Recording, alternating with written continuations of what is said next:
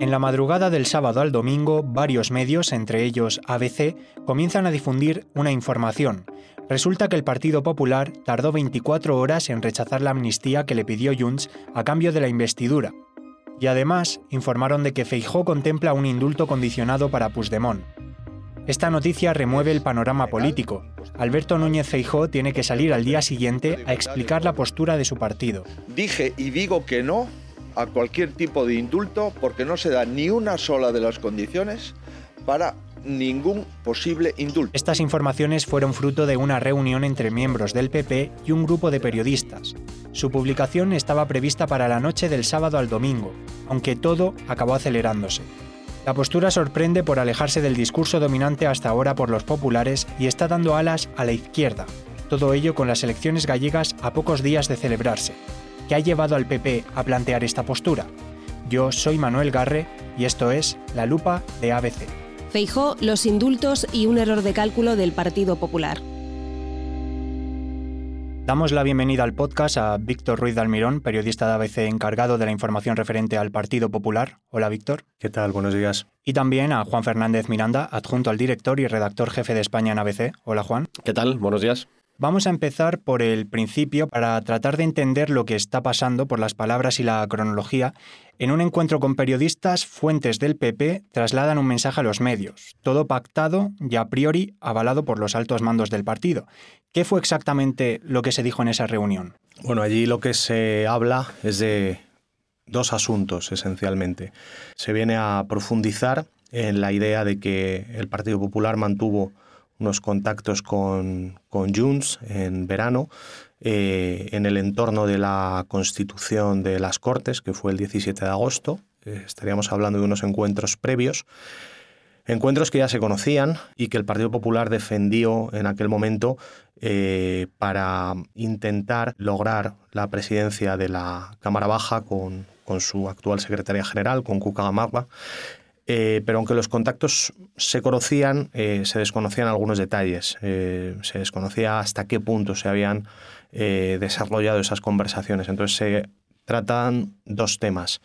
Uno es la amnistía. Efectivamente, Junts le planteó al PP la amnistía, al igual que hizo el Partido Socialista, y el Partido Popular dijo que no. Pero lo novedoso de estas últimas informaciones es que tardó 24 horas en mm, decir que no, es uno de los elementos, el temporal, eh, lo que ha generado algo de polémica. Y también se habló de indultos y hay unas reflexiones eh, que hace el Partido Popular en torno a la conveniencia de poder terminar eh, lo que podríamos llamar crisis catalana con alguna medida de gracia en forma de un indulto condicionado a Carles Puigdemont. Eso sí, el Partido Popular siempre eh, deja muy claro que esas condiciones no se dan a día de hoy. Lo que pasa que el hecho de que el Partido Popular abra, aunque sea mínimamente, la puerta a esta cuestión, eh, no deja de ser algo mm, diferenciador dentro de su espacio y algo novedoso. Se dice que el PP se ha metido en un lío, sobre todo por el momento en el que ha salido esta información. La pregunta que todos tenemos en la cabeza es ¿por qué deciden desde el partido sacar una información así en un momento como este, en plena precampaña gallega? ¿Creéis que se han equivocado al sacar a la luz esta información justo ahora? Absolutamente. En política es muy importante dominar la agenda, o sea, que se hable de lo que tú quieres. Y lo que quiere el PSOE, lo que quiere Sánchez, es que se hable de que el PP está dispuesto a darle un indulto a Puigdemont un indulto condicionado a condiciones que no se dan ni se van a dar. Pedir perdón, decir que no lo va a volver a hacer y, lo más importante, acudir a la justicia, porque un indulto es a una persona sentenciada. Es decir, eh, todo eso no va a pasar. Si pasara, la novedad es que el PP se abre a hablar de, poder indultar a Puigdemont. Esto es novedoso y por eso eh, ha habido algo de manejada. El tema de la amnistía, bueno, es una cuestión temporal, como bien decía Víctor, es menos relevante, yo creo. Eh, claro, ¿qué pasa? Que una cosa es cómo el PP trata de explicar estas dos novedades y otra cosa es cómo el PSOE utiliza estas dos novedades para decir que el PP dice mucho más de lo que realmente dice el PP. Es decir, eh, para mí el PP se equivoca porque le entrega la posibilidad a la izquierda de que en vez de hablar de la amnistía que el PSOE está pactando con Puigdemont, hablemos de que el PP al final eh, también tiene algún tipo de matiz que hacer en este sentido. Y eso es un error de, básica. Claro, porque en comunicación política. Mm. la amnistía siempre ha sido una de las líneas rojas que descartó desde un primer momento Feijó y también ha sido uno de los principales reproches que se ha hecho al gobierno. Pero ahora aparece un nuevo concepto, el indulto condicionado, eh, ¿qué ha podido cambiar para que el PP haya contemplado ese nuevo plan para Cataluña? Yo creo que no ha cambiado necesariamente nada, más allá de que también a veces muchas, eh, los periodistas también hacen su trabajo y, preguntan, ¿no? Eh, desde, desde Junts se está presionando mucho y se está trasladando la idea inconcreta, sin información y sin avalar documentación, de que las conversaciones con el Partido Popular mm, llegaron más lejos de lo que pensábamos o de lo que el Partido Popular en su momento pudo reconocer.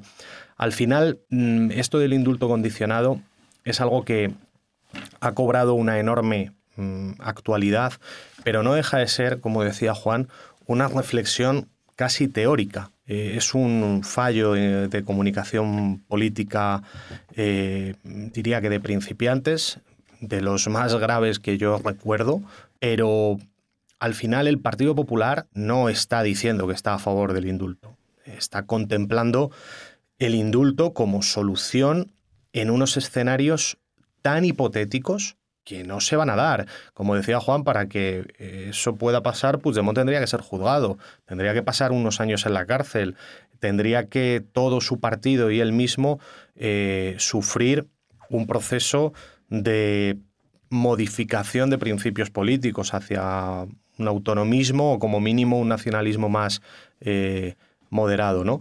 Entonces, al final, y para mí es el gran error del PP, es ponerte a hablar y a teorizar sobre cosas que no dependen de ti, porque el indulto lo otorga el gobierno y Feijó no es presidente del gobierno y no debería haber entrado en, en, ese marco y en ese debate. Al final lo que ellos hacen es una reflexión teórica que a mi juicio está fuera de lugar porque las condiciones que se pretenden plasmar como aceptables para un indulto son tan hipotéticas que son absolutamente irreales. Además, ten en cuenta que el Partido Socialista, que yo creo que tal vez se haya pasado un poco a la hora de decir, especialmente el ministro Bolaños, el PP tiene que pedir perdón porque nos ha criticado y ahora lo dicen ellos. No, el PP dice más de lo que decía, pero no dice que hay que amnistiar a Puigdemont mañana dice que como mucho un indulto y condicionado a condiciones que no se van a producir. Por lo tanto, el gobierno que se ha agarrado como clavo ardiendo a esta cuestión se está pasando un poco de frenada y se le puede volver en contra, porque la opinión pública sabe, y el votante del PP sabe, que el PP no está por la amnistía. Otra cuestión es, en un hipotético escenario, pero es que claro, es como pedirle a Puigdemont que, que defienda la Constitución, parece que está un poco lejos, ¿no? Es decir, cuidado, el PP se ha equivocado, Rápidamente ha salido Feijo a, ser más contundente en esta cuestión y volver a la posición inicial, pero de ahí a que el PP esté avalando la posición del gobierno y que tenga que pedir perdón, hay un océano inmenso. Yo creo que no hay que indultar nunca a nadie porque haya cometido graves delitos. Bueno, no somos además nosotros en realidad quienes tendríamos que estar hablando de condonaciones ni de nada. Es la justicia española la que decide quién tiene que cumplir unas penas u otras. Estamos escuchando a Isabel Díaz Ayuso, la presidenta madrileña, también peso pesado dentro del partido, que estos días ha arremetido contra los indultos. Su posición es clara y va en la línea de lo que ha defendido hasta ahora el PP. Eh, pero os pregunto, ¿puede toda esta polémica afectar a las propias filas del partido y que haya algún tipo de ruptura interna? Yo creo que no. Es más, me parece que ha habido movimientos en el PP para evitar cualquier tipo de, de discrepancia interna. El caso de Ayuso es más que evidente, que es a quien todos miramos cuando se busca una discrepancia eh, interna y que si Ayuso estuviera en algún tipo de estrategia de desgaste de Feijóo habría tenido una buena ocasión y ha sido firme en el apoyo y el cierre de filas. Solo el PP, del mismo modo que se equivocó mucho el fin de semana, ha reaccionado con bastante contundencia y con bastante unidad.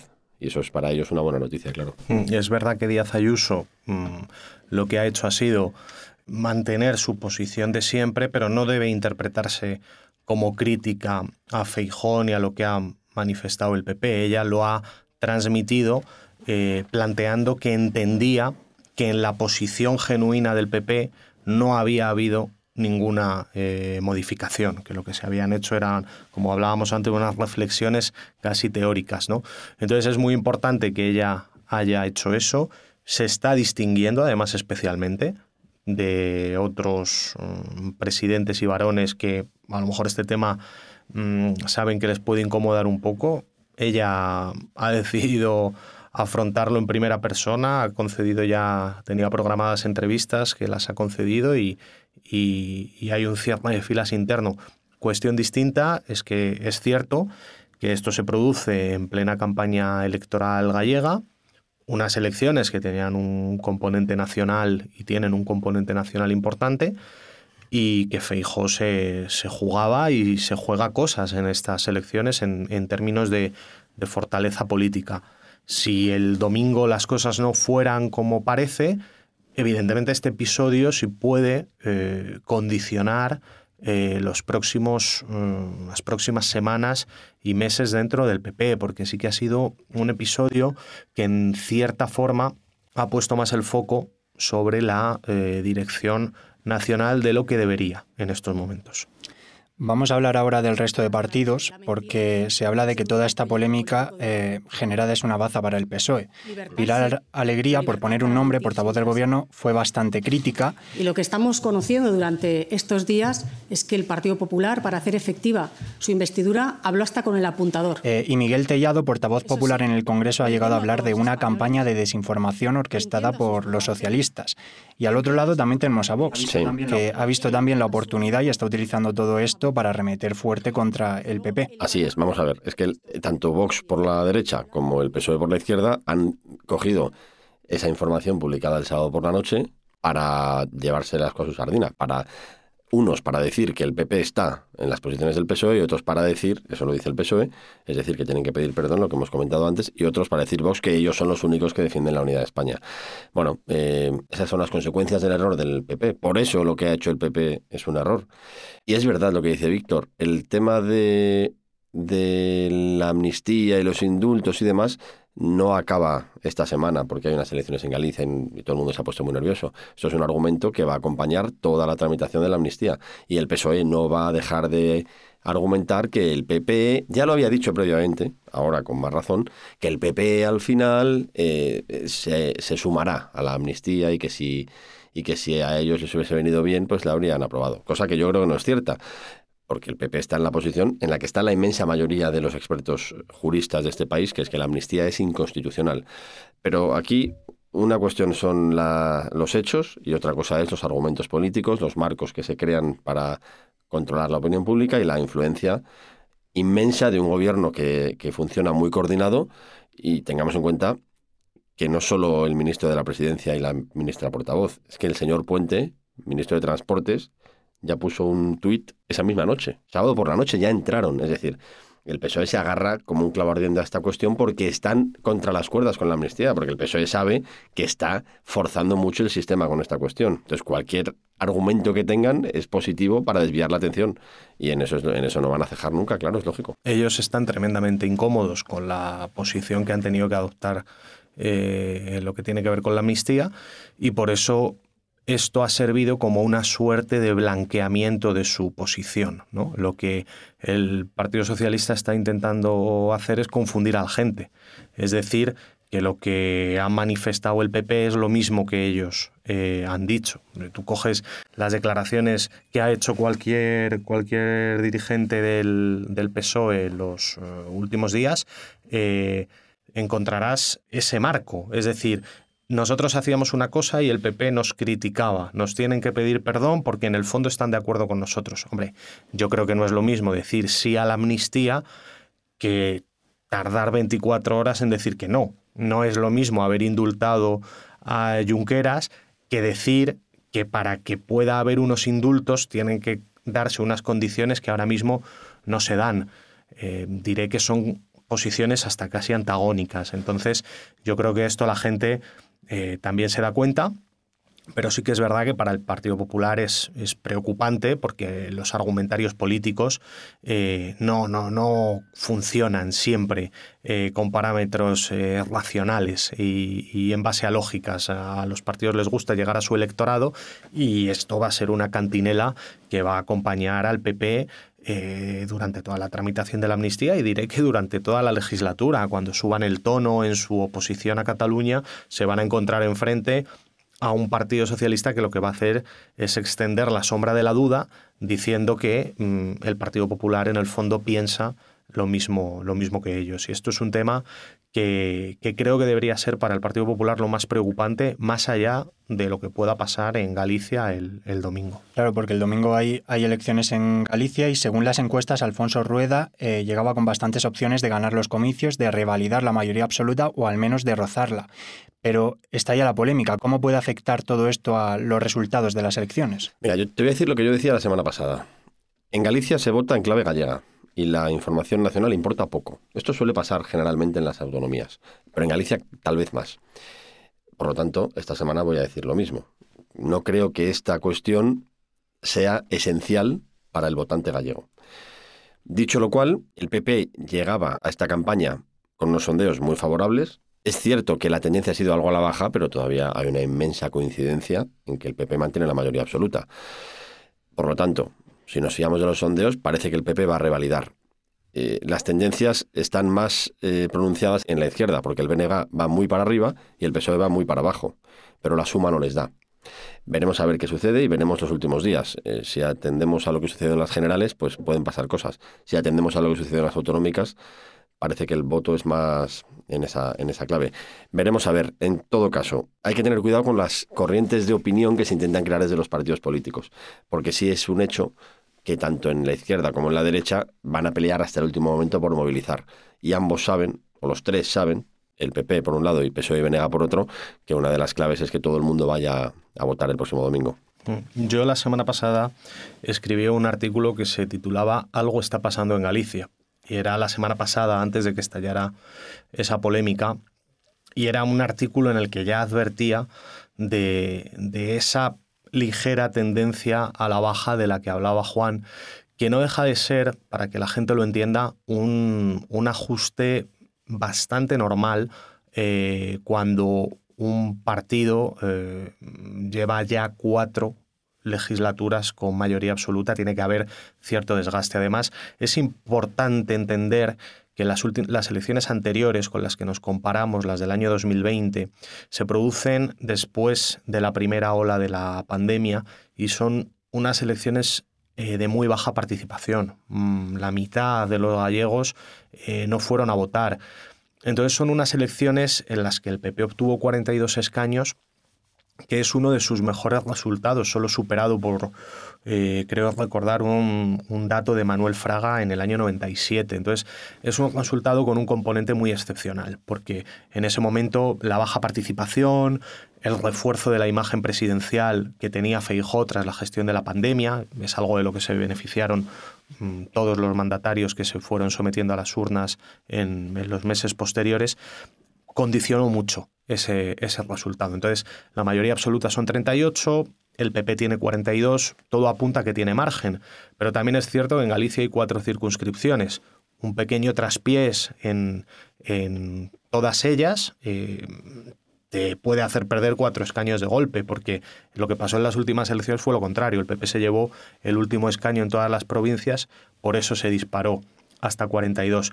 El PP tiene margen, pero en un escenario de mayor participación, todo apunta, yo así lo escribía la semana pasada, a que el dato en el que se debe estar moviendo en este momento está en torno a los 39 escaños. Con 38 todavía le valdría, pero con 37 se queda fuera. Estas elecciones son un todo o nada. Por eso es verdad que mm, si asumimos que está en 39, 40, 38 escaños en esa horquilla, pues cualquier alteración en ese sentido, pues evidentemente no es positiva. Yo no sé si esto le va a afectar mucho al PP, desde luego para bien mm, no le va a afectar. eh, le afectará para bien, para movilizar a su gente, otras cuestiones como las que comentaba Juan, que es el fuerte ascenso del BNG y cómo la campaña en la recta final se dibuje como la confrontación de dos modelos eh, muy diferentes. Eso es lo que beneficiará al PP y eso es lo que el PP necesita eh, jugar. Esta cuestión, pues hombre, mm, es una cuestión debatible. Es verdad a mí me decían, estuve en Galicia hace unos días, eh, la propia gente del PP gallego decía que la amnistía era algo que la gente allí eh, eh, rechazaba y estaba en contra, pero eh, digamos que en las comunidades periféricas y especialmente en aquellas que están acostumbradas a convivir con el nacionalismo, como es Galicia, se abordaba con un sentimiento diferente. No era, no, no enfurecía, digámoslo así, no enfurecía tanto a su base social como puede enfurecer en Madrid, en Castilla León, en Castilla-La Mancha, en Murcia.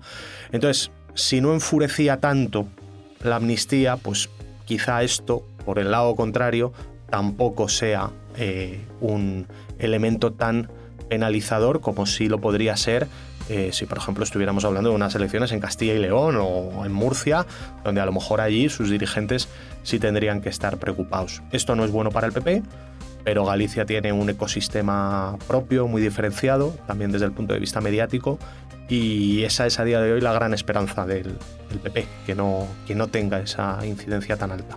Pues Víctor, Juan, muchas gracias. Gracias a ti. Gracias.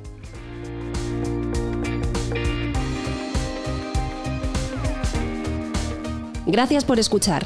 Este podcast ha sido escrito por Manuel Garre, con la colaboración de Víctor Ruiz de Almirón y Juan Fernández Miranda. Todos los episodios de La Lupa están disponibles en la web del periódico, abc.es y en las principales plataformas de podcast.